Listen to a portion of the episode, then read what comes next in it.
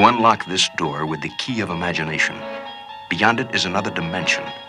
A dimension of sound. A dimension of sight. A dimension of mind. You're moving into a land of both shadow and substance, of things and ideas. You've just crossed over into the cultural reset.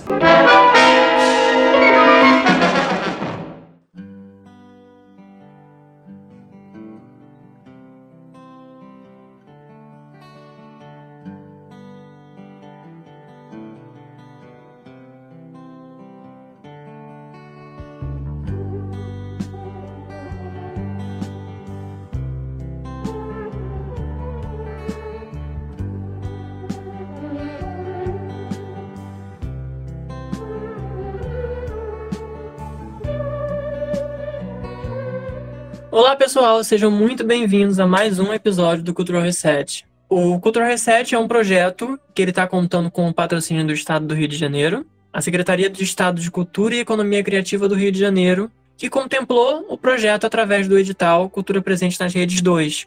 Eu sou o Daniel. E eu sou o Matheus. E nós estamos aqui novamente para continuar a nossa segunda temporada do Cultural Reset, Causa em Cena. E agora já estamos na metade da temporada já estamos indo para o quinto episódio da temporada, que no geral já é o décimo terceiro episódio do podcast. No episódio dessa semana, a gente vai falar sobre um subgênero do terror. Novamente, o terror aparece aqui no, no, no nosso podcast. É, mas é um subgênero que ele não se fixa só no terror. Ele ficou muito conhecido dentro do terror, mas ele tem outras veredas que fogem um pouco do terror. Ele também pode ser incluído em filmes de ficção científica, ele pode ser incluído em filmes de ação. E não só nisso, ele traz uma perspectiva de filmagem e uma perspectiva de ponto de vista que até no momento no cinema não era muito comum, que é aquele filme onde ele é quase contado como em primeira pessoa, que é o found footage. Eu acho que o eu não chamaria o found footage nem de um gênero, né? Ele é um ele também é um movimento, ele é meio que um estilo de filmagem mesmo, né? Ele é como se fosse uma, uma linguagem, né? Assim como, sei lá, um enquadramento de... Um enquadramento onde a câmera fica por cima do personagem, aquilo ali é um tipo de linguagem. Eu acho que o found footage também é um tipo de linguagem específica que consegue se adaptar independente do gênero, né? Então a gente vai ver found footage de ficção científica, vai ver found footage de super-herói, como Poder Sem Limites, vai ver found footage de é, adolescente, tipo aquele Projeto Almanac, mas o campo em que ele mais cresce mesmo é o do terror, né? O do gênero do terror, até porque provavelmente o gênero do terror é onde ele nasce. Então, essa, essa ideia de você realmente borrar essa linha entre o que é realidade e ficção e de você vender um filme como ele sendo algo realmente que aconteceu, algo real, né, que se perdeu, uma filmagem que é encontrada, como o próprio nome diz, ela ela brinca com esse com esse sensacionalismo e com esse nosso interesse por coisas mórbidas, né? Então acho que é por isso que ela casou tão bem com o terror e por conta disso que ela é tão utilizada no terror, né? Uma, principalmente como uma jogada de marketing nesse sentido. Exatamente. E, e, ele também ele tem um viés meio que documental, né? O Found Footage ele tem muito dessa coisa de parecer às vezes um documentário, que tem até um nome específico que é o mockumentary, que é esses documentários falsos. E eles são muito utilizados no terror. Existem muitos filmes que é, trazem esse aspecto documental, né? Porque o Found Footage ele tem essas duas vertentes. Ele vai tanto por essa questão de acompanhar em primeira pessoa a situação, como ele também tem esse viés mais documental.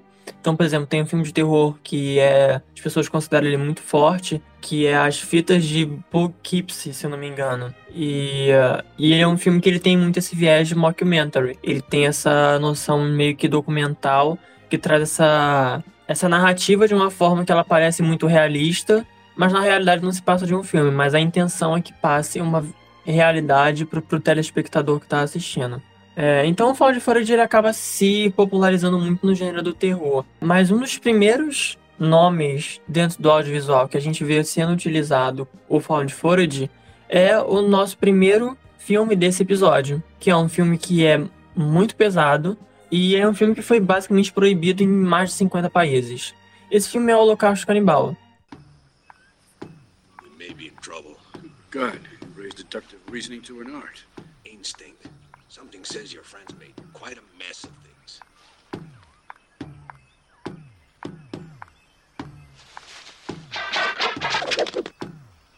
Wait. Miguel pulls this off, I swear I'll buy him a bottle of whiskey. Exatamente. É, como o Daniel estava falando sobre o mockumentary e o found footage, é um tipo de, de fazer cinema que tira a gente um pouco da nossa zona de conforto no sentido de que às vezes ele não se prende exatamente a um estilo de contar a história, né? Justamente por ele abraçar essa estética documental, o que, que a gente pensa quando a gente vê um documentário? A gente pensa em uma história real, né? O documentário a gente geralmente atrela um documentário como sendo algo real, diferente de um filme de ficção. Mas nem sempre é assim. O documentário é um estilo de contar uma história, né? É um estilo que você geralmente vai tentar aproximar aquilo ali o máximo da realidade. Mas no momento que você coloca uma câmera para gravar uma pessoa, ela já não vai se comportar da mesma forma que ela se comportaria na realidade, né? Então você já está interferindo naquilo que você está gravando. Então, de uma forma ou de outra, você nunca vai ter algo que é 100% real. E eu acho que grande parte do interesse desses filmes de terror, os mockumentaries, tanto os mockumentaries de terror como os não de horror, é, é esse interesse em deixar cada vez mais confuso o que separa a realidade e ficção. E o, o Canibal Holocausto, ele é um dos filmes que meio que inicia esse tipo de, de movimento, esse tipo de leva, né? Que justamente porque ele vai trazer essa ideia de colocar você para assistir uma coisa e você não vai saber exatamente se aquilo ali é real ou se aquilo ali é fantasia, né? Principalmente se você para para ver todo o impacto que ele teve, não só no cinema, mas na realidade como um todo. E é até interessante que o, que o Holocausto Canibal seja um filme que tenha causado tanto furor assim, porque ele é um filme que meio que se divide em duas partes. Ele tem uma parte que é essa estética documental, que é essa estética de found footage, mas ele tem uma outra parte que segue um pouco mais é, de uma maneira mais tradicional que a gente geralmente está acostumado a ver em um filme de ficção. Então ele tem essas duas linguagens coabitando o espaço do filme, né? Não é só um ou outro, tem os dois acontecendo. Isso é porque tem duas histórias simultâneas sendo contadas. O filme ele foi lançado em 1980. Ele é um filme italiano, né? E ele é um filme que lida com um antropologista que é contratado por uma, por uma rede de televisão para produzir um especial sobre um grupo, né, uma expedição que tinha ido à floresta amazônica no ano anterior para encontrar algumas tribos indígenas que viviam em partes mais isoladas da floresta. Só que essa equipe, essa expedição, ela nunca mais voltou. Ela se perdeu na Amazônia, ninguém sabe o que aconteceu com eles. Então, esse antropólogo é enviado de volta para lá. Ele consegue entrar em contato com esses povos indígenas que vivem no coração da mata e ele consegue recuperar as latas de filmes que a equipe gravou. Só que uma vez que ele começa a assistir os filmes que foram gravados, o que ele vai descobrindo é uma sucessão de horrores. E talvez o que a gente espera é que esse horror tenha sido um horror causado pelos povos indígenas que vivem afastados da sociedade, mas o que o filme se propõe a trazer é justamente uma ideia de que os não civilizados não são exatamente esses povos indígenas que vivem no interior da floresta, mas que talvez sejam a gente né? Que talvez nós somos os verdadeiros bárbaros e selvagens. Então ele tenta propor essa dicotomia, porque uma vez que eles começam a assistir os filmes que foram gravados por essa expedição, eles vão percebendo, na verdade, que eles não eram heróis, coisa nenhuma, que eles torturavam, que eles matavam, que eles fabricavam material para ser gravado e que eles realmente fizeram um inferno na vida desses povos indígenas e o que eles receberam foi uma retribuição. Então é um filme que desde o início ele se propõe a te deixar desconfortável e a deixar um gosto ruim na sua boca, né? Não é o tipo de filme que para você ver no almoço, não é o tipo de filme para você ver. Você não vai se sentir bem assistindo esse filme, na verdade você vai se sentir muito mal assistindo, porque o, o desconforto é justamente o que ele tá mirando. E ele foi um pioneiro nesse, do gênero, né? Um pioneiro não do gênero, mas do formato found footage, porque ele tem essa essas duas ambientações coexistindo, né? Você acompanha os filmes que foram gravados pela expedição. Tem uma história ali sendo contada, mas ao mesmo tempo tem uma história do antropólogo que tem que produzir esse especial para televisão, né? Então, são dois universos ali que acontecem de maneira simultânea. Mas é o filme ele vai inaugurar muitos das coisas que a gente geralmente associa a um filme de found footage não só pelo filme em si, mas pelo tipo de jogada de marketing que vem por trás dele. Então, tem algumas coisas que os atores tiveram que fazer que são recorrentes até hoje em determinados filmes desse tipo, desses filmes de filmagem encontrada, né? E justamente por conta disso que o Canibal Holocausto geralmente é relembrado como o primeiro filme de found footage, porque mesmo que ele não seja 100% found footage, ele cria algumas das técnicas e ele cria algumas das jogadas de marketing que até hoje são atreladas a esse tipo de filme.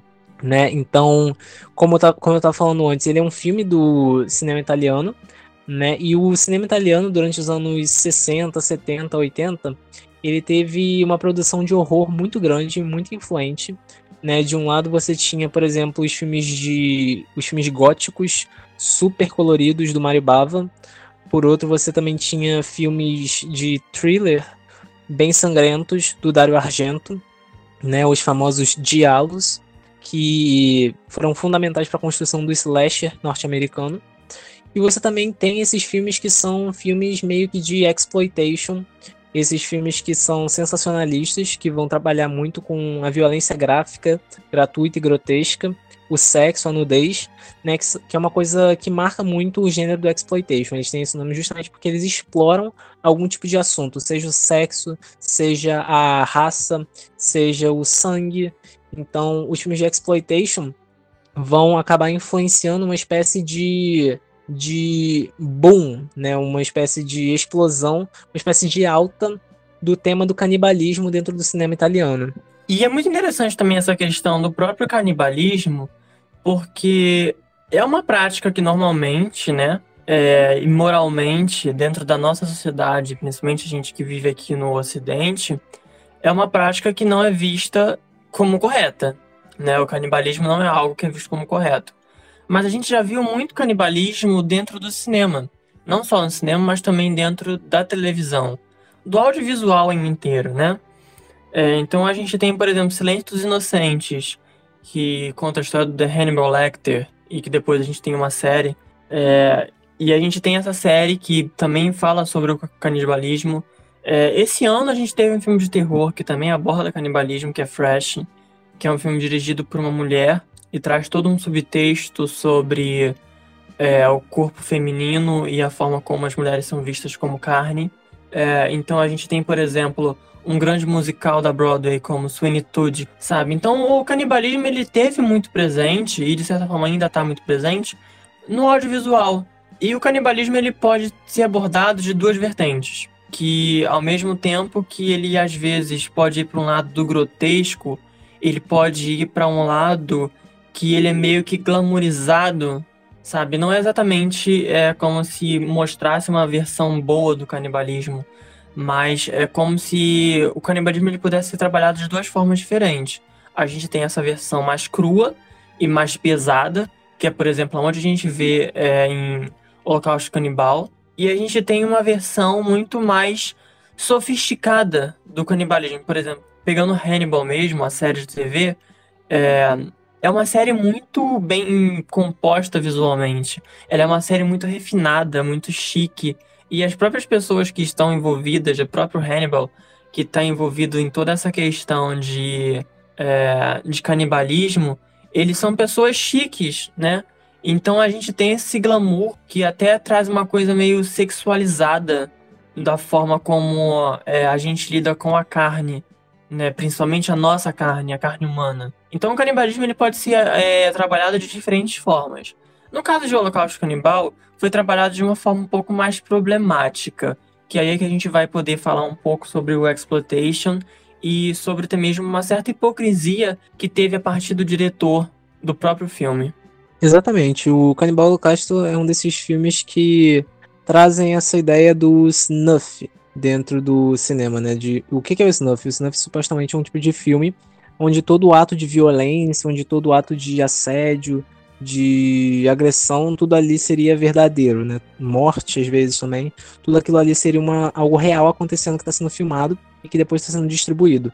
No caso do Canibal Holocausto, é, o filme causou um furo muito grande justamente por isso. É, ele é um filme snuff ou ele não é? Um pouco dos dois, talvez, né? Porque existe existe até, ele é snuff até um certo ponto, porque existe muita violência gráfica ali sendo cometida com animais especificamente, não necessariamente com o elenco, mas assim, é um filme que foi um pesadelo de ser feito, né? E ele é um filme exploitation que fala sobre exploitation, né? Então ele é um filme sensacionalista que fala sobre sensacionalismo. Então ele tenta abraçar na forma como ele é produzido o tema que ele está abordando.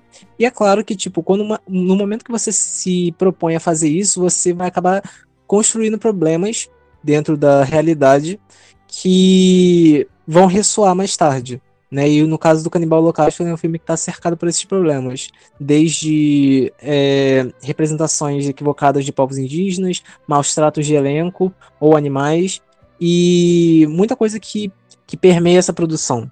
Sim, principalmente é muito interessante e muito importante a gente falar sobre essa questão do sensacionalismo. É exatamente isso. Ele é um filme, né? E muito por parte do diretor, é, é um filme hipócrita né? É uma produção hipócrita. Por quê? É uma produção que, no contexto da narrativa, está mostrando que os povos indígenas não são animais, não são pessoas selvagens e que, na verdade, os bárbaros somos nós que estamos na cidade e que vamos até uma, por exemplo, no caso dos personagens, até uma aldeia, tomar e se apropriar daquela cultura e daquele povo. E então olhando assim de fora, nossa, que interessante, que legal tratar disso. Só que o problema é que o filme, ao mesmo tempo que ele quer tentar é, tirar esse estigma, ele coopera para esse estigma continuar, né? Como o próprio Matheus falou, é um filme sensacionalista que fala sobre sensacionalismo. No enredo do filme, a gente vê aquele grupo de documentaristas fazendo coisas horríveis para conseguir gravar um filme, para poder gravar um documentário. Então tem cena, por exemplo, dos desse grupo de documentaristas, colocando fogo nas aldeias para poder causar atrito entre as tribos, ou então é, perturbar os índios e etc. Só que, tipo assim, a gente fica nessa coisa de tipo, ele tá abordando esse assunto, mas ao mesmo tempo ele tá cooperando para essa imagem continuar sendo replicada. Porque a gente tem uma representação das tribos indígenas como se eles fossem animais, porque é, é isso que ele passa no filme, e a gente ainda tem, apesar disso tudo, a gente tem muito da questão dos maus tratos. No filme, por exemplo, né, a gente tem, depois de um tempo que o filme começa, a gente vê que os vilões, né, era, por exemplo, aquele que era o principal diretor dos documentários, que não tinha escrúpulos e fazia o que quisesse para poder ter alguma coisa para gravar. E o, o Ruggero Deodato, que é o diretor, ele basicamente fez a mesma coisa. A gente tem, né, como o Matheus comentou, o filme, ao mesmo tempo que ele não é um filme snuff, ele é um filme snuff, porque muitas das mortes, basicamente todas as mortes que a gente vê de animais no filme são reais. Inclusive tem uma cena que é extremamente pesada, que é uma cena com uma tartaruga, que eles matam a tartaruga, eles comem a tartaruga, e a cena é real, tem uma, realmente uma tartaruga sendo morta ali, e a gente vê ela se debatendo enquanto ela tá morrendo. É uma cena muito pesada, é algo muito cruel sabe? Até mesmo é muito essa questão mesmo dos limites, sabe? Existem coisas que precisam ter limites. Então, é como a gente já comentou em outros episódios aqui mesmo, né? É, existem coisas que precisam criar uma linha, né, do bom senso de o que, que, o que é e o que não é errado. Não é possível que na cabeça daquele momento que aquele diretor estava ali gravando aquele filme, ele não pensou que seria uma coisa ruim literalmente matar uma caralhada de bicho, porque não é só essa, essa tartaruga que morre. É uma tartaruga, é uma cobra, tem guaxinins que eles matam, eles matam macacos, e isso tudo. Inclusive também, né, pra gente ver que também tem uma questão de precariedade naquela produção, de que não apenas tinha uma questão de querer mostrar algo para as câmeras, como também as, os próprios bichos que eram mortos ali eram para alimentar as pessoas da equipe e o elenco, sabe? Então a gente vê que não tinha uma preparação ali. Ele simplesmente foi para um lugar inóspito para fazer um filme e não se preocupou com nada em volta daquilo, sabe? Então, é, além dessas questões da hipocrisia e de como o filme ele acaba reproduzindo aquilo que ele julga dentro da sua própria narrativa, a gente tem o, o elenco também passando por condições complicadas, condições extremas de calor, de é, desidratação, problemas de fome, porque eles não tinham como se alimentar, e aí recorriam a matar os animais que estavam ali na selva. É, a selva não é um lugar, tipo assim, de brincadeira. é, a gente vê muitos filmes sendo retratados em ambientes florestais, em selvas, em florestas, e não é um lugar tranquilo. É um lugar cheio de mato, é um lugar cheio de bicho, cheio, cheio de inseto, com bicho peçonhento, sabe? Não é um lugar fácil de se trabalhar. Então, ir para um lugar desse, fazer uma produção com uma equipe, com um elenco, estando despreparado, é uma coisa que, né, levando em consideração tudo que, já, que a gente já relatou sobre esse filme, é um crime. É um crime, porque ultrapassa certos limites da do que, que pode e o que, que não pode se fazer dentro de um set, sabe? E até mesmo na questão mesmo dos próprios atores, o que, que eles eram submetidos a fazer ali naquele momento para aquele filme, sabe? E se perdeu completamente. É um filme que eu acho que chega, chega um momento dele aonde você pensa assim, esse filme ele foi feito para chocar, sabe? Ele não tem muito motivo. O motivo dele é chocar, ele é, é isso que ele tá procurando no, na, em causar no espectador que tá assistindo esse filme. Ele quer que o público se choque com aquilo que ele tá mostrando, sabe? Então nem importa se ele vai ser bom ou se ele vai ser ruim. Ele vai querer te chocar, ele vai querer fazer com que você fique com ele na cabeça. Mas pelo choque, ele se torna memorável de um lado ruim. Porque você continua lembrando dele sempre. Mas você sempre vai ter uma lembrança negativa dele. Porque provavelmente você vai ter se sentido mal enquanto você assistir esse filme. Então, é, a gente acaba batendo muito nisso e de quanto o Holocausto Canibal ele foi prejudicial para toda a equipe, né? A gente já, já comentei aqui sobre o elenco, né, que estava tendo que atuar em condições extremas, tinha problema com a alimentação, a falta de segurança. Eles não tinham segurança para fazer as coisas, eles não tinham é, pessoas para fazer com que o ambiente ficasse seguro para eles, sabe? Era literalmente tipo, bora fazer e vamos ver no que vai dar, sabe? Então cenas com fogo, eram os atores que faziam, não importava se eles iam se queimar ou não. Tem até um relato sobre é, alguns dos atores ficarem sufocados com a fumaça nessa cena onde eles incendiam a aldeia. É, dois atores em específicos, né? Um, um, dos protagonistas, que é o antropólogo que vai buscar alguma informação sobre esse grupo, e a atriz que representa uma das documentaristas que vai na primeira expedição, é, são, do, são dois atores, assim, né? Duas pessoas que estão no elenco, que a gente consegue relatar sobre coisas que passaram. O Robert Kerman, que é quem fazia esse antropólogo, ele não, não teve nenhum problema com é, estar na mata ou então problema físico, nem nada do tipo. Porém, é, ele era um ator pornô. Ele era um ator da indústria pornô. Ele era um ator da indústria pornográfica e ele aceitou esse papel na intenção de realmente dar uma, um avanço na carreira dele, sabe? Alavancar a carreira dele de alguma forma. Porém, o filme ele fez o contrário. O filme ele acabou trazendo ele pro ostracismo pior do que ele já tinha na época que ele era apenas um ator pornô. É, muitos pela questão do, das polêmicas em que o filme se envolveu, muito do burburinho negativo que o filme obteve, ele não conseguiu ter esse pontapé na carreira dele. Ele acabou só regredindo. Ele voltou a fazer filmes de teor adulto e nunca conseguiu nada de muito grande em Hollywood, nada de muita relevância, porque logo o papel que ele acreditou ser o que impulsionaria a carreira dele foi o papel que regrediu ainda mais do que ele já havia fazendo. E a outra atriz, que é a Francesca Ciardi, ela comenta que ela se sentiu um pouco incomodada no set, porque a personagem dela tem algumas cenas de sexo que são bem explícitas. É, bem explícitas e bem intensas. E ela disse que quando ela assinou o contrato, não tinha nada dizendo sobre cenas de sexo no contrato. É, e aí, quando chegou na hora que eles estavam gravando, o diretor chegou para ela e falou: Ah, a gente tem essas cenas aqui que você vai ter que fazer de sexo, que você vai ter que estar tá nua, e, e é isso que você vai ter que seguir. E ela meio que de primeira negou de fazer, porque isso não estava no contrato dela. Ela não tinha assinado um contrato que dizia que ela teria que aparecer é, fazendo cenas de sexo. E ela foi coagida. Ela foi coagida, ela foi utilizada pelo diretor, pela equipe que estava junto com ele, de produtores. É, e ela acabou sendo obrigada a fazer, mesmo contra a vontade dela.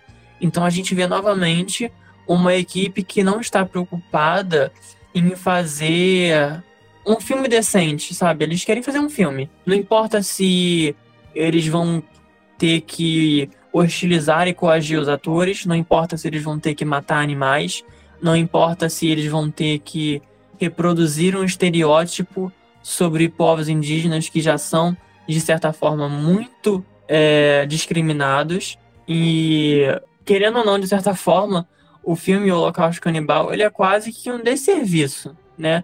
Por, apesar do, da marca que ele traz na história do cinema e do cinema de horror e de todo esse contexto em que ele trabalha, ele com certeza não é um dos grandes ápices do cinema italiano.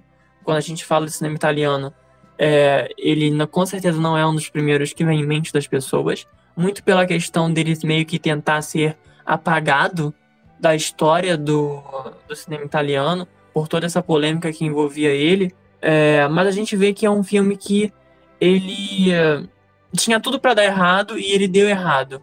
E muito pelas escolhas que o diretor e que a produção resolveu fazer para esse filme. É, a produção do, do Canibal Holocausto, né? Ela, ela, ela fica flertando, quando a gente analisa ela, com aquela ideia do, do, de até que ponto você pode chegar para produzir uma, algo artístico, né? Qual é o limite em si da arte? Se a arte deveria ter limite ou não. Esse é o tipo de coisa que, assim, daria uma discussão, daria um TCC, daria uma discussão sem fim, né? Porque é o tipo de coisa que a gente está sempre é, questionando, sempre vendo um ângulo novo, uma discussão nova para esse campo. Mas é aquilo que você falou, né? Tem coisas que são inaceitáveis mesmo que você esteja querendo fazer uma produção artística. Né, você mencionou toda a questão do, do elenco, dos atores que foram realmente coagidos, foram hostilizados, não tinham segurança. E além disso, tem toda essa questão dos animais que foram maltratados, que foram efetivamente assassinados. É, mais, de, mais de oito animais foram mortos nas filmagens desse filme para poder captar essa essência realista, né, digamos assim. A história do Canibal Holocausto, ela, enquanto filme, ela é interessante porque, justamente por ela ser um filme de sensacionalismo, é um filme sobre sensacionalismo que, que adota essa, essa, esse vocabulário sensacionalista, que adota esse perfil sensacionalista, né?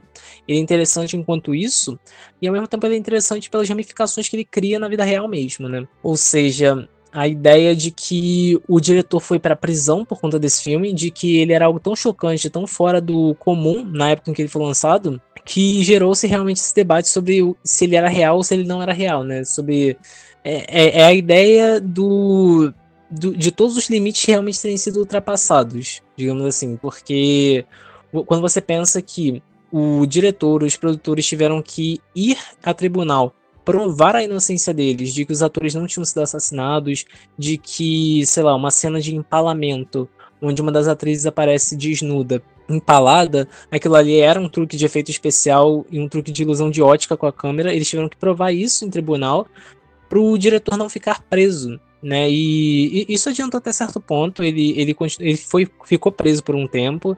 Ele, ele teve uma suspensão da licença dele para direção de cinema por três anos. Então, por três anos ele não podia fazer um filme, né? Justamente por conta de todas as obscenidades e todas as mortes e crueldades contra animais que foram cometidas nessa produção.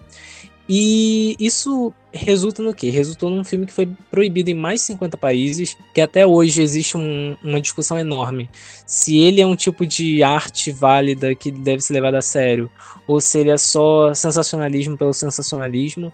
Né? Então, ele de certa forma ele conseguiu o que ele queria, que era fazer um filme que ia chocar as pessoas naquela época, que choca as pessoas até hoje, mesmo que a gente seja até certo ponto bem dessensibilizado em relação à violência, né? A gente está tão acostumado a ver violência nos noticiários, na mídia, nos, até em outros filmes, no nosso dia a dia. Até hoje, Canibal Holocausto é um filme que que choca, né? Um filme que que traz esse desconforto, é o tipo de filme que você não quer ver, e se você assiste, você provavelmente não quer ver de novo, justamente por conta disso. Então é, é, é interessante, né? Tipo, eu acho que é um filme que a história por trás dele consegue ser tão interessante quanto a história que está sendo contada no filme.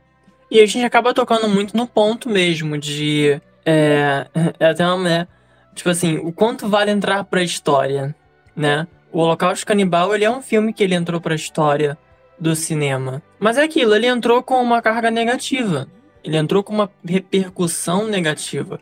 A gente, a, a gente consegue ver as pessoas falando de Holocausto Canibal quando vão falar de filmes para você nunca assistir, Filme para você se manter longe o máximo que você conseguir. Filmes que você vai assistir uma vez e nunca mais vai rever. Ele aparece nessas listas que costuma ter outros filmes como é, A Serbian Filme, Centopeia Humana e etc. Porque são filmes realmente que você não vai ter vontade de assistir de novo, sabe? É um filme ele é pesado, então é, é interessante até um certo ponto, como você mesmo comentou, essa estrutura meio de intertextualidade que ele traz, de criticar o sensacionalismo fazendo um filme sensacionalista, mas é, existem certos limites. E eu acho que com certeza é, o Holocausto Canibal ele foi um filme que passou dos limites. A gente não pode nem usar como argumento uma coisa de que, ah, era coisa da época. Não, não era coisa da época. A gente está falando de anos 80. Nos anos 80 a gente já tinha um certo controle que dava para gerenciar certos riscos. Colocar uma equipe enorme no meio da floresta, que inclusive foi até no Brasil, né? Brasil, foi, foi no Brasil mesmo que eles gravaram é, essas cenas do, do filme. É, então, colocar uma equipe, um elenco, dentro de uma floresta e gravar com povos indígenas e trazer uma perspectiva muito cruel de toda essa narrativa, é, seria bom se tivesse encontrado um limite. É, não era possível, né? Não vamos dizer que seria impossível dele, por exemplo, ter feito algo diferente para certas cenas, sabe? Existem coisas que poderiam sim ter sido evitadas e não quis ser evitada por questões de é, provavelmente ego e por questões de falta de profissionalismo do diretor e de todos os produtores que estavam envolvidos nesse filme.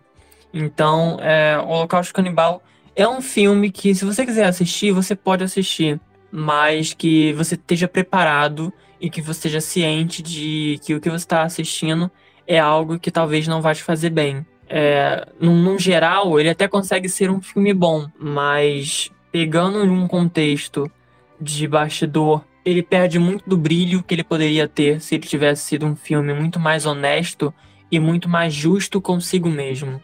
E com isso a gente finaliza esse primeiro filme, que é um filme de found footage que meio que inaugura esse subgênero, e a gente parte para um outro filme de found footage que também é de terror, mas não tem canibalismo. A gente está falando de um filme que provavelmente é um dos filmes mais conhecidos quando a gente fala sobre found footage de terror, que é A Bruxa de Blair.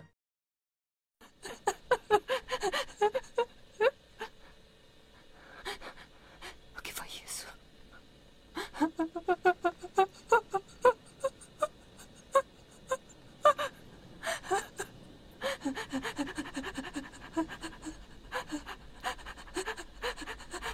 Eu tenho medo de fechar os olhos.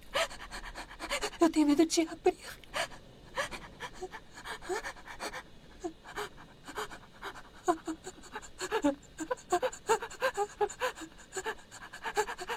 Nós vamos morrer aqui. Ah, É aquilo, né? O Holocausto Canibal ele é um filme que ele é meio found footage e ele é meio que um filme, digamos assim, numa estrutura narrativa que a gente tá mais acostumado, né? Mas ele, se por um lado ele acaba meio que inventando isso, ele cria todos esses problemas dentro da vida real, o A Bruxa de Blair é quase que um oposto dele, que resgata esse formato, né? E, e- e traz de novo uma certa fama para esse tipo de formato de filme. Porque A Bruxa de Blair não é necessariamente o primeiro filme a fazer isso, né? A usar essas jogadas de marketing, a ter esse formato de found footage, mas ele eu acho que talvez é, é o primeiro depois do Canibal Holocausto que realmente consegue algum tipo de sucesso e reconhecimento dentro disso. E o curioso é que, diferente do Canibal Holocausto, que é um filme bem gráfico, né? O A de Blair ele não tem nada gráfico, tudo nele é sugestão, né? É tudo sugestão por meio de som, por meio de uma câmera tremida, por meio do desespero dos atores, então todo o horror ali, ele tá entre as linhas, né? Ele não é algo visível. É, e assim, A Bruxa de Blair é um filme que foi lançado em 1999. Eu acho muito interessante pensar esse filme de terror sendo lançado nessa época, porque assim, era uma época em que a internet estava engatinhando, né? Era uma época, os anos 90, as pessoas estavam começando a ter os seus computadores pessoais em casa, a internet estava começando a nascer. As possibilidades do que um mundo tão globalizado, tão, é, tão conectado poderia fazer ainda estavam surgindo, né? E é dentro desse contexto que uma dupla de diretores tem essa ideia de usar a internet como um meio de divulgação do filme deles para para fugir um pouco das convenções que a gente geralmente vê em filmes de terror e em filmes no geral. Né, de, de criar um filme que seja tão realista que você tem essa dúvida se ele é real, afinal real ou não, e que você vai estar tá atiçando essa possibilidade nas pessoas de acharem que aquilo ali realmente é algo que tem existido, né? Então, assim, A Bruxa de Blair é um filme relativamente parecido em termos narrativos com o Canibal Holocausto, porque ele também lida com um, essa filmagem perdida que foi encontrada, né? E nesse caso aqui é um grupo de estudantes de cinema. E no caso da Bruxa de Blair, você vai ter essa equipe de, de jovens universitários, estudantes de cinema, que decidem gravar um documentário sobre uma lenda local, que é a tal Bruxa de Blair. Né, eles começam a entrevistar pessoas, eles começam a acampar na mata e aos poucos eles vão sendo atormentados por alguns barulhos, algumas coisas que começam a desaparecer, inclusive membros dessa equipe. E cria-se essa histeria, esse desespero sobre o que de fato está acontecendo, né? Então, assim, é um filme que foi mega barato de ser produzido e que gerou um lucro absurdo, muito maior do que o preço que foi para realmente fazê-lo, né? É uma coisa até comum dentro do terror e no caso do Found Footage, provavelmente ainda mais. E parte do apreço que você vê alguns estúdios de ter é, esses filmes found footage. Teve uma época em que eram muitos filmes found footage sendo lançados, hoje nem tanto, mas há um tempo atrás tinham muitos filmes sendo lançados, é porque eles são filmes muito, muito, muito baratos de serem feitos e geralmente causam um lucro absurdo, é, gigantesco, assim até algum tempo atrás, como a gente estava comentando, acho que era 2010, 2011, assim, você tinha uns cinco filmes found footage por ano, sabe? Sim, realmente foi, foi um gênero, né, um subgênero que se popularizou muito, né? Então, quando a gente fala que a Bruxa de Blair meio que inaugurou um subgênero, é muito por causa disso, porque em Holocausto Canibal, né, 1980, Itália, a gente tem esse gênero já sendo trabalhado. Mas aí a gente vê ele sendo remodelado para um mercado norte-americano, que é no caso de A de Blair, que é feito nos Estados Unidos. E, e ele entra muito mais nessa relação com o terror, principalmente o terror que vai para o sobrenatural. Porque em Holocausto Canibal a gente tem um terror muito mais vívido, né? Muito mais real, porque é um terror que, tá, que tá lidando com morte, que tá lidando com desmembramento, que tá lidando com é, gente sendo atacada, que não é o caso de Bruxa de Blair. A gente vê que é uma, uma força sobrenatural que tá vindo ao encontro desses personagens. Então a gente vê isso como uma, uma espécie de inauguração de subgênero por causa disso, porque ele remodelou esse, esse formato de found footage para dentro de algo muito mais específico do terror. E acaba que é, e por isso que ele acaba sendo um marco dentro do cinema de horror. A Bruxa de Blair, ela se tornou provavelmente um dos filmes mais memoráveis quando a gente fala sobre found footage. Isso se não o mais memorável.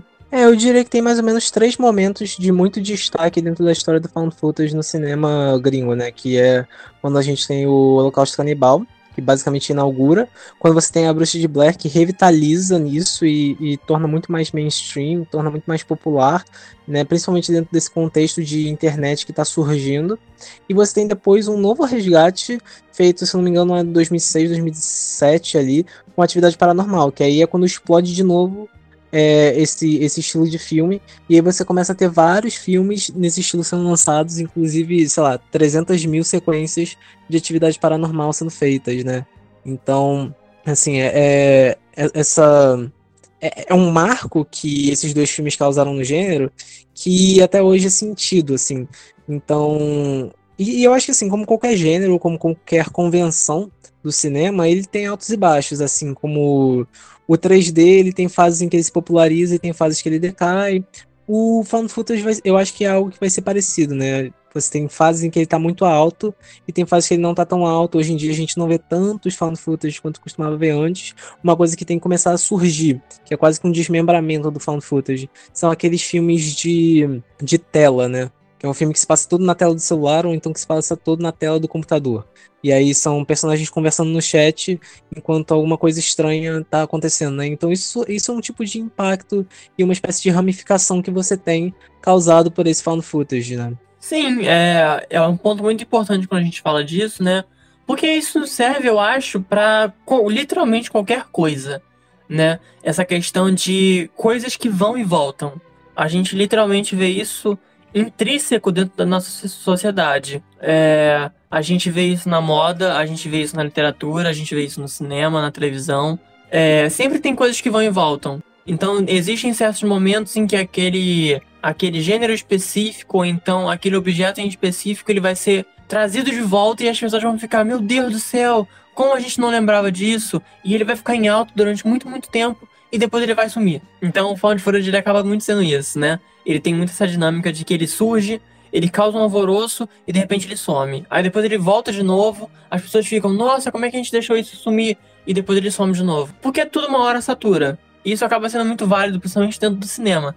Porque tudo uma hora ele vai ficar cansativo. Então, como o próprio Matheus comentou, né? É, era basicamente 5, 6 filmes de found footage saindo por ano. Né? Principalmente quando a gente fala de, de atividade paranormal. Atividade Paranormal tiveram várias sequências, vários prequels, vários reboots e o que mais eles pudessem inventar.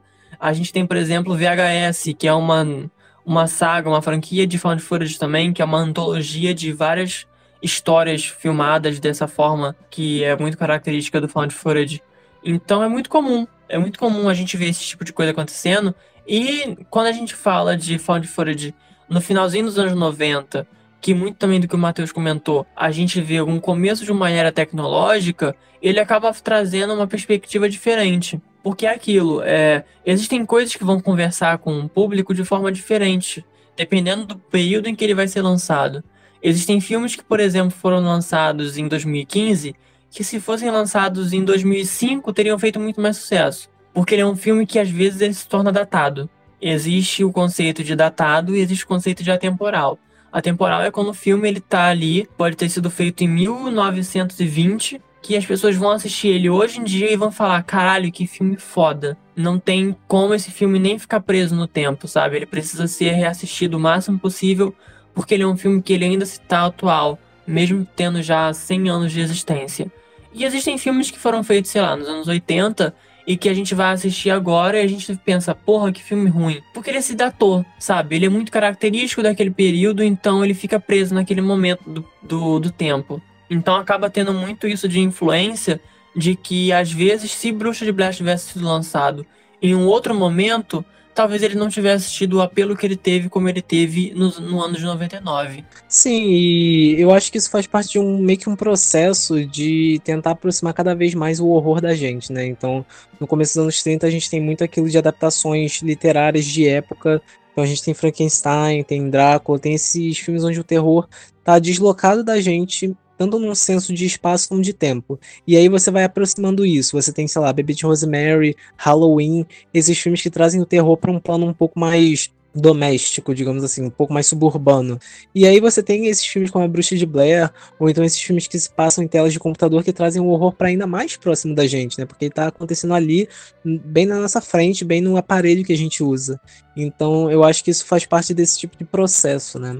E no caso da Bruxa de Blair, ele é um filme muito interessante porque quando você tem um filme de found footage, a direção que é dada para ele, a forma como os atores é, atuam, ou então a forma como a história é conduzida, ela é um pouco diferente de um filme onde a gente vê uma história sendo contada de uma maneira mais tradicional, né?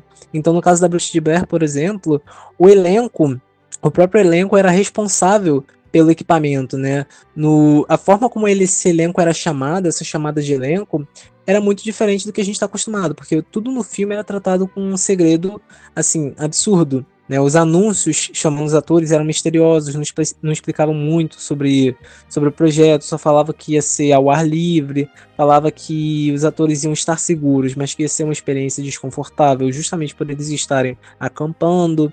Né? Ele pedia testes improvisados do elenco.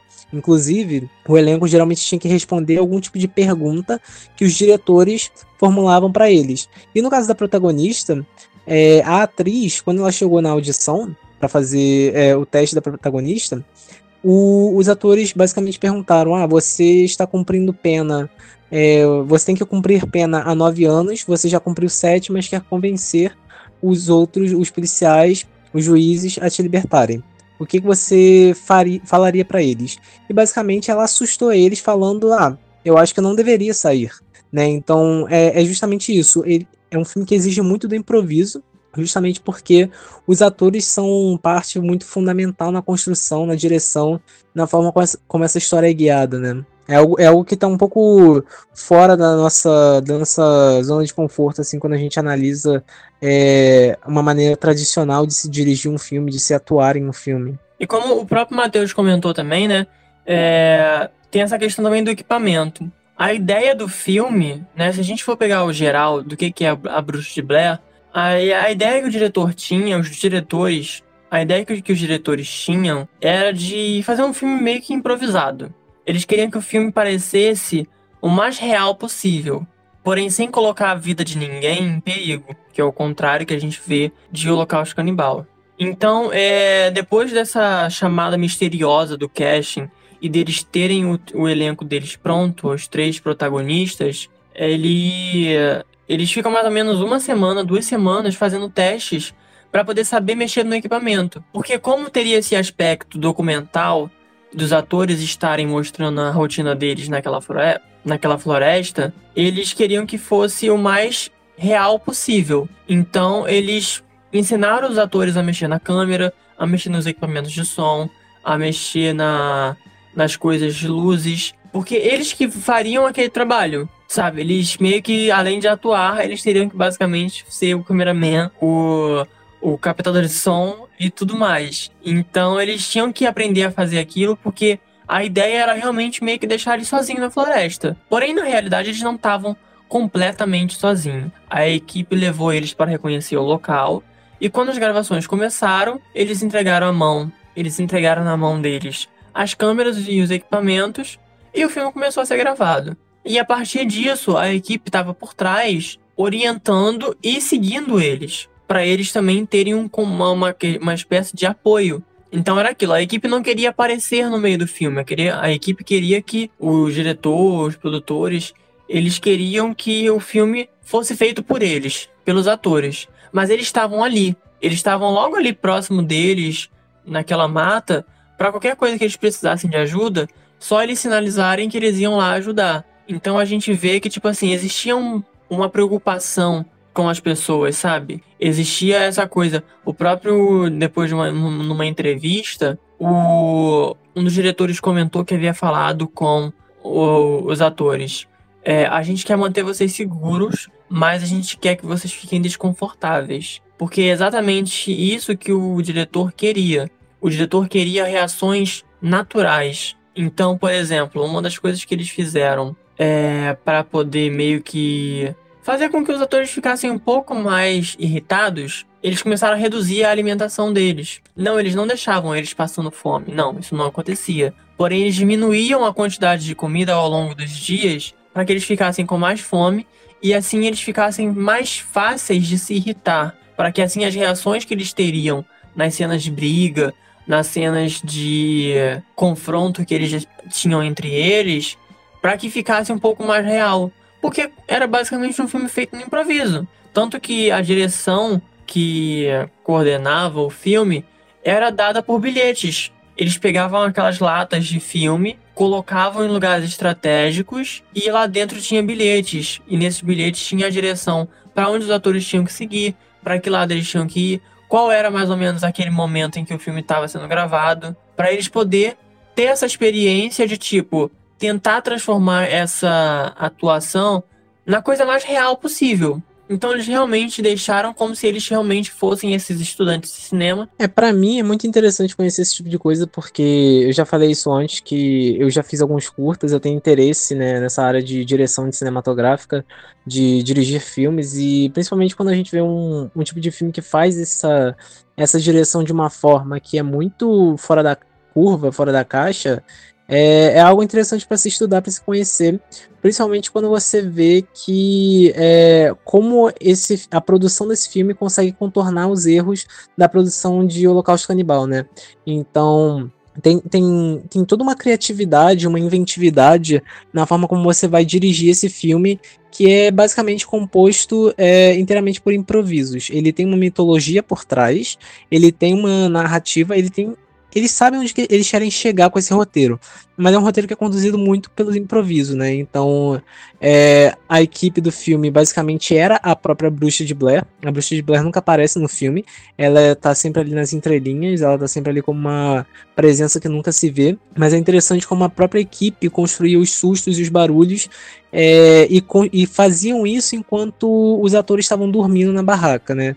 Então, todo toda a angústia que eles criam nos atores é um tanto real, porque por mais que os atores soubessem que isso ia acontecer, que a equipe ia fazer esses barulhos, isso também significava que era hora deles começarem a atuar ali no meio da madrugada. Então, quando eles parecem cansaços, quando eles parecem assustados ou exaustos, aquilo ali é algo real, né? Então, é, é uma forma interessante de você estar tá botando os atores no limite, né? Mas de uma forma que ainda seja minimamente respeitosa. É, e, aí, e, aí, tem isso. O único momento em que o filme realmente foge um pouco disso é mais pro clímax da história, né? Toda, toda a sequência final que, que teve um pé muito maior, assim, teve uma mão muito maior dos diretores, dos realizadores, porque ela é um pouco mais complexa. É quase que um plano sequência. Então, a, as direções precisavam ser muito mais. É, mais sucintas, mais exatas, né? Não era algo que poderia ficar só a cargo dos atores. Mas tirando essa parte, a maior parte do filme é construída por meio desses bilhetes, essas pequenas é, direções bem mínimas que é dada para o elenco e que o elenco tem que meio que construir e improvisar em cima daquilo, né? Então é quase como se o filme inteiro fosse um, uma, uma audição, um teste de elenco, né? Quase como se o filme todo fosse esse teste de elenco gigante dos atores. Isso é algo bem interessante, inclusive chega a um ponto em que a cena mais memorável do filme, que é um monólogo da protagonista, onde ela tá com a câmera apontada para ela, quase como se fosse uma self-tape, ela tá meio que pedindo desculpa aos pais, ela tá chorando, porque ela tá perdida, porque ela não consegue encontrar os amigos. É, é a cena mais icônica do filme. Ela é famosa, às vezes, até para quem nunca viu Bruxa de Blair, às vezes consegue reconhecer esse momento, né? E ela foi completamente improvisada. Deram apenas uma direção, uma direção muito básica, deram algo muito abstrato para ela trabalhar, né? Como se, como se fosse para ela imaginar que ela tá num barco sem direção que acaba de afundar e como que ela fala isso para os pais, né? É, é, o tipo de direção muito abstrata, assim e que ela tem que construir algo em cima daquilo. E não só é a cena mais memorável do filme, que inclusive é a cena que é o pôster do filme. O pôster do filme é literalmente a cena em que ela coloca a câmera basicamente na altura dos olhos aqui, a gente só vê aquele pequeno pedaço do rosto dela, enquanto ela tá ali completamente apavorada e se despedindo da família, pedindo desculpa, e toda aquela tensão que a gente acompanha ali junto com ela, e tudo isso foi improvisado. Sabe? A gente vê a capacidade que aquela atriz tinha, que isso daí é uma coisa incrível, sabe? E é muito interessante a gente até fazer esse contraponto com O Holocausto Canibal e com Bruxo de Blair, porque são dois filmes found footage, são dois filmes que, de certa forma, levou as pessoas que estavam trabalhando com ele a certos limites, mas a gente vê a diferença de tratamento de um para outro, sabe? A gente vê em um que é, não se preocupa e não tem um cuidado com as pessoas que estão em volta. E a gente tem esse outro, que é um filme que, de certa forma, foi bem consciente naquilo que ia, sabe? Os atores estavam conscientes de que eles ficariam numa floresta, que eles teriam que acampar, de que era um filme meio que secreto. E aí a produção não deixou eles ao léu, sabe? A produção tava ali próximo deles, dando instruções, conversando com eles por walk-talks. A produção alimentava eles teve essa redução de alimentação, mas não foi nada do tipo ao ponto deles ficarem sem comer, sabe? Então a gente tem uma, uma preocupação e uma consciência vindo desses diretores de A Bruxa de Blair que o diretor de Holocausto Canibal não teve, sabe? E foi uma filmagem rápida. O filme foi filmado em oito dias. O filme terminou as filmagens, é, consequentemente, né? Um fato meio engraçado de que ele terminou as filmagens em pleno dia de Halloween, dia 31 de outubro, e o filme ele acabou é, se tornando algo muito maior do que se esperava. E isso também se deve muito a uma coisa chamada marketing, que é uma coisa que hoje em dia a gente vê muito mais presente nos filmes, mas para quem nos anos 90 ainda era algo meio que novo, principalmente quando a gente fala de marketing viral, que foi o caso que aconteceu com a Bruxa de Blair. O que que acontece? É, depois que o filme terminou de ser gravado, né? Os atores, eles concordaram com a produção de fazer um site onde colocaria as- a foto deles, né, dos, desses três atores, como desaparecidos, como se eles fossem realmente ator, é, como se eles fossem realmente estudantes de cinema que haviam ido para essa floresta e que haviam desaparecido. E isso começou a gerar um burburinho muito grande, sabe? Tipo assim, é muito engraçado porque, como a gente já comentou aqui antes, era o comecinho da era digital, sabe? Um comecinho dessa era mais tecnológica. A internet estava dando os primeiros passos, as pessoas já estavam começando a ter os seus computadores dentro de casa, sabe? E aí isso aparece de repente na internet, sabe? Então a gente tem, por exemplo, esse tipo de marketing, com certeza não funcionaria hoje em dia, porque a gente tem um acesso tão grande à informação que provavelmente se isso fosse um tipo de marketing, depois de, sei lá, algumas horas já descobririam, sabe? Então a gente não teria mais essa experiência tão grande dessa desse marketing viral que acaba tendo em A Bruxa de Blair. Então a gente tem um período que ainda não é totalmente tecnológico, né? Finalzinho dos anos 90 entrando basicamente no novo milênio, né, no, em 2000, e a gente vê toda essa relação com esse marketing, né? Então eles criam esse site com as fotos de desaparecidos dos atores. É, O filme ele estreia no Festival de Sundance e ele não vai com o nome que ele é conhecido, que é The Blair Witch Project. Ele acaba sendo anunciado com um nome meio que um pseudônimo pro filme, que é The Black Hills Project. E, e é muito engraçado porque até o momento em que o filme começa a ser anunciado, em que os atores começam a aparecer para dar entrevista, para aparecer em red carpet e etc. As pessoas estavam realmente acreditando de que essas pessoas estavam des- desaparecidas, sabe?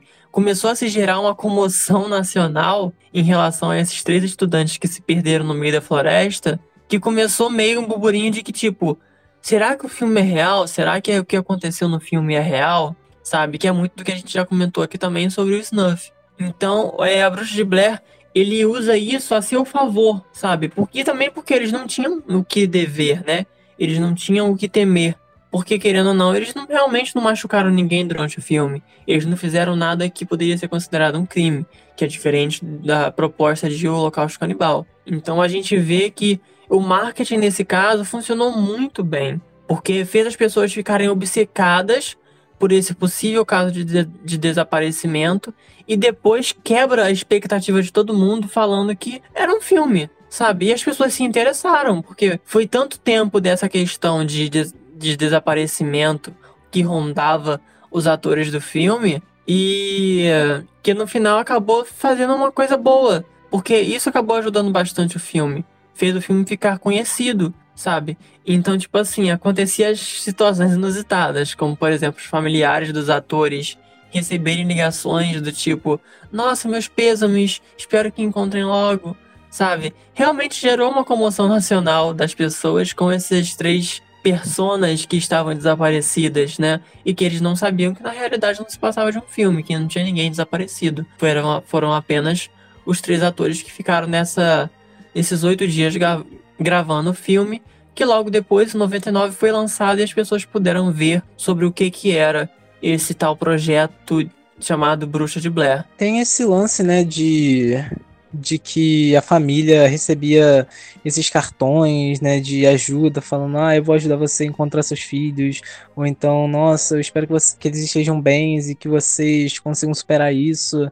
O, a Bruxa de Blair é muito interessante nesse sentido, porque parte dessa, dessa estrutura que eles montam, esse, é quase que um show que eles montam, tanto ele quanto o Holocausto Canibal, que envolve tirar os atores dos holofotes, ao invés de colocar os atores nos holofotes, é algo que é muito específico do found footage, é muito é, uma, é uma ferramenta de marketing que é muito direcionada principalmente para esse estilo de filme, né? E a Bruxa de Blair foi realmente aquele lance do, do raio não cair no, no mesmo lugar duas vezes, né? Porque a Bruxa de Blair teve duas sequências, uma delas que se chama O Livro das Sombras, que foge um pouco desse lado found footage e aborda algo um pouco mais de uma narrativa tradicional, e que foi um completo fiasco, tanto de crítica quanto de quanto de público, né? Diferente de algo como o Primeira Bruxa de Blair, que foi aclamado em ambos os lados. E assim, Bruxa de Blair também teve uma espécie de sequência barra reboot barra remake em 2016. É um filme que transita um pouco entre essas áreas, é algo um pouco difícil de entender, e que se propõe a, é, a trabalhar um pouco mais a mitologia. E curiosamente, esse filme, quando saiu o trailer dele, o nome dele era só The Woods, né? A Floresta, né? E quando saiu o trailer, era um trailer bem legal, inclusive, era todo ao som de uma música. É... As pessoas não sabiam que era um filme da Bruxa de Blair, elas ficaram sabendo que era um filme da Bruxa de Blair muito pouco antes do filme ser lançado. Então também mostra que tem até hoje existe um pouco essas tentativas de jogada de marketing. E hoje, assim, a gente está muito menos é, a gente não tá mais tão suscetível a cair nessas coisas, principalmente porque o mercado ficou tão saturado de filmes nesse estilo que é, é, comum a gente ver filmes que são de found footage, que falam que são baseados numa história real, mas que a gente já sabe de cara que não são, e que a gente já meio que já sabe o que vai, vai esperar quando chegar e ver esses filmes, né? Exatamente. É, a Bruxa de Blair, querendo ou não, ela acaba se tornando algo muito marcante dentro do cinema, sabe? E tanto é nessas sequências. E é engraçado, né? Porque na realidade não teve muita sequência. A gente tá acostumado com franquias enormes, com várias e várias sequências. E querendo não, teve uma sequência logo no ano seguinte, né? E esse meio que reboot acontecendo lá em 2016, que traz uma estrutura muito parecida com o original, mas que dessa vez a gente vê a bruxa, que é uma coisa que não aparece no primeiro. Inclusive, essa questão de não ver a bruxa é, acaba sendo muito interessante dentro do filme, porque querendo ou não, ele é um filme de terror. Mas o. Mas a Bruxa de Blair, eu acho que ele ultrapassa muito mais do que apenas um filme de terror, sabe? Ele. Ele vai um pouco quase para uma questão psicológica, sabe? Ele é um filme que, assim como no episódio passado a gente começou. A gente comentou sobre Tubarão e sobre como o filme se tornou muito mais sobre o suspense e a tensão dos personagens em relação àquele antagonista que era o grande vilão da história, acaba sendo muito parecido com a Bruxa de Blair. Porque Bruxa de Blair é quase que um filme sobre histeria coletiva. Em nenhum momento a gente vê a bruxa, em nenhum momento a gente é, tem uma certeza de que ela realmente existe. Mas de alguma forma, aqueles personagens que estão ali, eles estão enlouquecendo. Eles estão enlouquecendo só com a possibilidade daquela bruxa existir e daquela bruxa estar ali próximo deles. Isso aí acaba ressoando muito nessa nesse conceito de histeria coletiva, que foi tanto válido para dentro do filme como para fora, porque dentro do filme a gente tem essa questão dos próprios personagens estarem à beira da sua sanidade mental por causa daquela entidade que aparentemente existe naquela floresta, mas que eles até agora não viram e apenas escutaram alguns barulhos e algumas coisas acontecendo na floresta, já é o suficiente para eles entrarem em pânico e perderem completamente a noção de o que eles realmente são e de qual é a capacidade deles. Então a gente tem essa questão da história coletiva dentro do filme e fora. Por toda essa questão mesmo de marketing viral que acontece dentro do filme, ele acaba se tornando um filme sobre histeria coletiva dentro e fora do ambiente onde ele é chamado de filme, sabe? Ele transfere essa histeria coletiva que está presente no filme para fora do filme, muito antes mesmo dele estrear. Então, ele é um filme, ele é uma produção que se baseia na histeria, tanto pela sua questão narrativa, como pela questão de marketing, da questão de como ele foi vendido para as pessoas. É, e eu acho que uma coisa que fica interessante é a gente acaba percebendo quando tá gravando os episódios é que às vezes a conexão entre os dois filmes que a gente trata vai além só de ah, dois filmes que falam sobre água, né? Ou então dois filmes que falam sobre radiação. É um pouco além nesse sentido. E eu acho que no caso desse episódio, uma coisa que a gente percebe que é interessante é como se difere um filme com uma produção tão caótica quanto o Canibal Holocausto, que dá jus a, ao título dessa temporada, né, que é Cultural Reset Caos em Cena. E o, por outro lado, A Bruxa de Blair é um filme que não teve uma produção caótica. Teve uma produção um pouco fora da caixa, não é o tipo de produção que a gente está acostumado a ver de um filme, mas não é caótica, né, ela é até bem controlada. E ela e é um filme que, além de lidar com temas com um formato, né, com algumas ideias de produção que são bem semelhantes ao Canibal Holocausto, ele consegue contornar vários desses problemas. Ele consegue fazer o que o Canibal Holocausto não faz, né, que é criar uma essa narrativa que busca trazer a histeria, que busca trazer o senso de realismo, tanto para dentro como para fora do filme, mas ele faz isso de uma maneira que é responsável e segura, né? Então, enquanto produção, a gente consegue perceber uma certa evolução em termos do, do primeiro filme para esse segundo. É, você estava falando que a Bruxa de Blair não teve calhamaços de sequência, né? Não foi uma, uma puta franquia nesse sentido, é algo bem mais contido. É assim, no mundo audiovisual, realmente, né? Mas, por um lado, a Bruxa de Blair acaba inspirando alguns livros, inspira videogames, né? Porque é lógico que as outras fontes e outras mídias iam beber desse sucesso de alguma forma, né? Então, a, a Bruxa de Blair, até hoje ela ressoa, seja dessa forma direta, né? De você tentar expandir essa mitologia que foi criada para o filme é, e esse formato que é, se renovou com esse filme, ou seja por meio de, da, da, da continuidade e da reimaginação que você tem na hora de fazer um marketing em um filme de terror ou de você construir um found footage, né? Então, a gente teve um bom tempo em que tinha uma leva de filmes de found footage sendo produzidos. Hoje em dia a gente não vê tanto isso, né? Foi se diminuindo e foi quase que substituindo-se por filmes que é, que se passam na tela de computador. E assim, o, o é, é, importante lembrar que o Bruce de Blair também não foi o primeiro mockumentary, né? Tem um filme chamado This is Spinal Tap, que é dos anos 70, que é um mockumentary que segue uma banda como se fosse uma banda real. Então a Bruxa de Blair não foi o primeiro filme também a fazer esse estilo documental. Mas uma coisa que é interessante é que como ele cria essa revitalização nesse formato, é, com o passar do tempo, o, ele vai se desprendendo um pouco, esse formato found footage, ele consegue se desprendendo um pouco só do gênero do terror e explorar algumas outras vertentes, como a ficção científica. Então, por exemplo, Cloverfield, que é um filme de monstros gigante, que tenta criar esse realismo da situação. Então ele em nenhum momento ele se coloca como sendo um filme real, mas ele também é um filme que surgiu e que criou muito furor na internet na época em que ele ia ser lançado, ele criou muito mistério, ele criou muito essa ele apostou muito nesse senso de fóruns da internet discutindo, se juntando para tentar chegar a algum ponto específico, né? Então é muito comum a gente ver na internet, sei lá, pessoas que vão atrás de mídias perdidas, ou então que tentam decifrar alguma coisa misteriosa de um filme novo, né? Então Cloverfield foi um desses filmes que não se encaixa no terror, mas que soube explorar esse tipo de marketing que, a, que vem com a internet, né?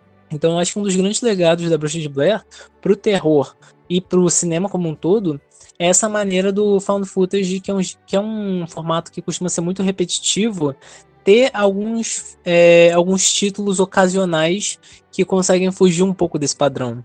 Exatamente. E para a gente poder finalizar né, o episódio, é bom bater novamente na, na, naquela tela sobre o found footage e a questão da responsabilidade, sabe? Da responsabilidade e da segurança. A gente trouxe aqui dois exemplos de como não fazer um found footage e de como fazer um found footage. E a gente vê que ambos se tornam memoráveis dentro do cinema de horror, mas quando algo não é bem feito e não é medido os cuidados necessários para ser feito, ele, é, ele fica reconhecido como algo ruim. E quando algo é bem feito e traz uma forma original dentro de umas perspectivas que ainda assim são honestas consigo mesmo e com todas as pessoas que estão à sua volta, é, a gente vê que consegue ter um status de memorável, mas dentro de uma perspectiva muito mais agradável, que é o caso de A Bruxa de Blair, que é conhecido até hoje como um dos grandes filmes de terror é, de found footage e que não precisou ultrapassar certos limites para poder se tornar um bom filme. E com isso, a gente termina o episódio dessa semana, esse episódio que abordou um pouco sobre a estrutura do Found Footage, trazendo dois exemplos bem distintos e ao mesmo tempo muito semelhantes sobre essa perspectiva do cinema de horror. É, a gente espera que vocês tenham gostado. A gente espera que todos os conteúdos que vêm sendo feitos dentro do podcast tenha sido interessante e tenha de certa forma, instigado vocês até mesmo a se interessar um pouco mais sobre o audiovisual e sobre todas essas questões de produção que cercam ele. Se quiser ficar ligado no que está vindo por aí nos próximos episódios, no que, que vai ser abordado e qual vai ser a temática de cada um deles. Você pode seguir as redes sociais do podcast, que é cultural reset. Se você quiser me encontrar nas redes sociais, você pode pesquisar por arroba dark daniel18. É, se você quiser me encontrar nas redes sociais, você pode pesquisar arroba majortom underline 42. Né, o Cultural Reset é um podcast que tem o apoio do coletivo Belacqua, e também dá no Instagram. E é curioso que como a gente fez esse episódio todo falando sobre terror, o coletivo Belacqua ele tem um filme de terror que está em pré-produção. É, se você quer saber mais sobre ele, é só seguir a gente no arroba O Limiar da Meia-Noite né? Então, o Coletivo Belaco está produzindo muita coisa, não só podcast, filmes, shows. Então, vai ser bem interessante quem quiser seguir para conhecer mais. E assim, nessa, nesse mês, eu e o Daniel, a gente vai estar tá lançando um outro podcast para falar especificamente sobre terror e mais especificamente sobre o cinema de terror brasileiro com o Zé do Caixão. Né? Vai ser uma minissérie em formato de podcast falando sobre os filmes do José Mojica Marins. Se você ficou curioso, é só seguir a gente no Instagram, o podmojicast, para conhecer melhor esse projeto. Sim, gente, vai lá, fiquem atentos. A gente tá trabalhando bastante, a gente tá nem, nem conseguindo dormir. e então, fiquem lá de olho, sabe? Sigam a gente, sigam as redes sociais dos projetos que a gente tá fazendo, porque isso importa bastante pra gente e isso ajuda também bastante a gente. Então, é, fiquem ligados no que tá vindo aí. E eu espero vocês aqui semana que vem nessa dimensão que eu chamo de Cultural Reset. Tchau, tchau. Tchau, tchau, gente.